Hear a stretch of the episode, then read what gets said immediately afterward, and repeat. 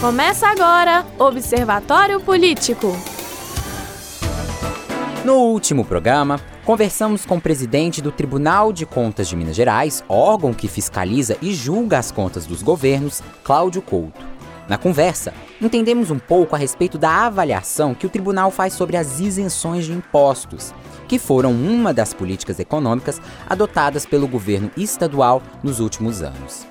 Neste programa, vamos continuar com nossa série de reportagens sobre a política de renúncia fiscal. Iremos ouvir a avaliação de José Roberto Medeiros. Ele é diretor do Sindicato dos Auditores Fiscais da Receita Estadual de Minas Gerais, o Sindifisco MG. Conversamos com Medeiros porque uma das funções dos auditores é fiscalizar os impostos que entram nos cofres públicos. Acompanhe a conversa que tivemos com ele. Então você muitas vezes não tem o benefício fiscal para um determinado setor. Algumas vezes são para toda a cadeia do setor. Mas você não controla os principais contribuintes do setor, bem como você não vê qual o impacto que, eles, que esses benefícios fiscais têm sobre o pequeno. O pequeno hoje ele tem é, um, algumas linhas atendidas pela Lei 123, que são o benefício do Simples Nacional, que foram benefícios para microempresas e empresas de pequeno porte. Então, na verdade, quando você vai computar esses benefícios fiscais, que são renúncias de arrecadação, o Estado não é transparente na informação desse dado. Não há uma fiscalização. Não há uma fiscalização eficiente desses dados. Uhum. Desses dados. Até porque o próprio quadro de fiscalização hoje ele está reduzido e nesse governo, com a reforma administrativa ocorrida em 2016, foi reduzido ainda mais. Para você ter uma ideia, era um quadro de 2.100 auditores espalhado por todo o estado e com a reforma administrativa foram cortados 633 cargos.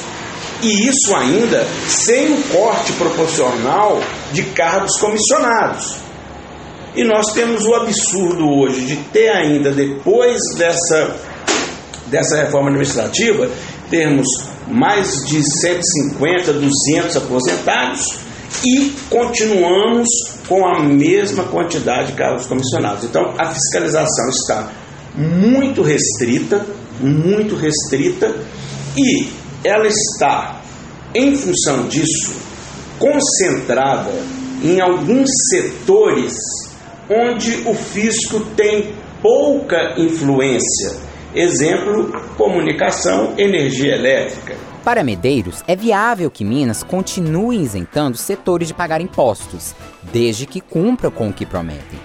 Uma das justificativas que os empresários dão aos governos para não serem taxados é o efeito renda, como abordamos no programa anterior. Em linhas gerais, ao isentar alguém de pagar impostos, mais dinheiro sobraria aos empreendedores para investirem, por exemplo, em uma nova fábrica. Assim, postos de trabalhos poderiam ser criados. O diretor do Sindifisco afirmou que os setores que mais ganham privilégio fiscal no estado são os frigoríficos. Além disso, os resultados prometidos das isenções que o governo garante aos segmentos de bebidas, medicamentos e combustíveis praticamente não são fiscalizados. É o que também apontou José Roberto em nossa entrevista. Agora, e setores específicos que nós poderíamos tratar, que poderiam ter benefícios fiscais, eu acredito que nós teríamos que fazer um estudo mais aprofundado das regiões. Porque já existem em algumas regiões benefícios fiscais que não são justificáveis, como na região de Pedras Preciosas de Teoflotone, onde tem um imposto baixo, mas também são mercadorias de fácil é, sonegação, de levar para um lado para o outro sem pagamento de imposto. Então é, é muito complexo falar para você qual setor que precisaria de benefício fiscal, incentivo fiscal.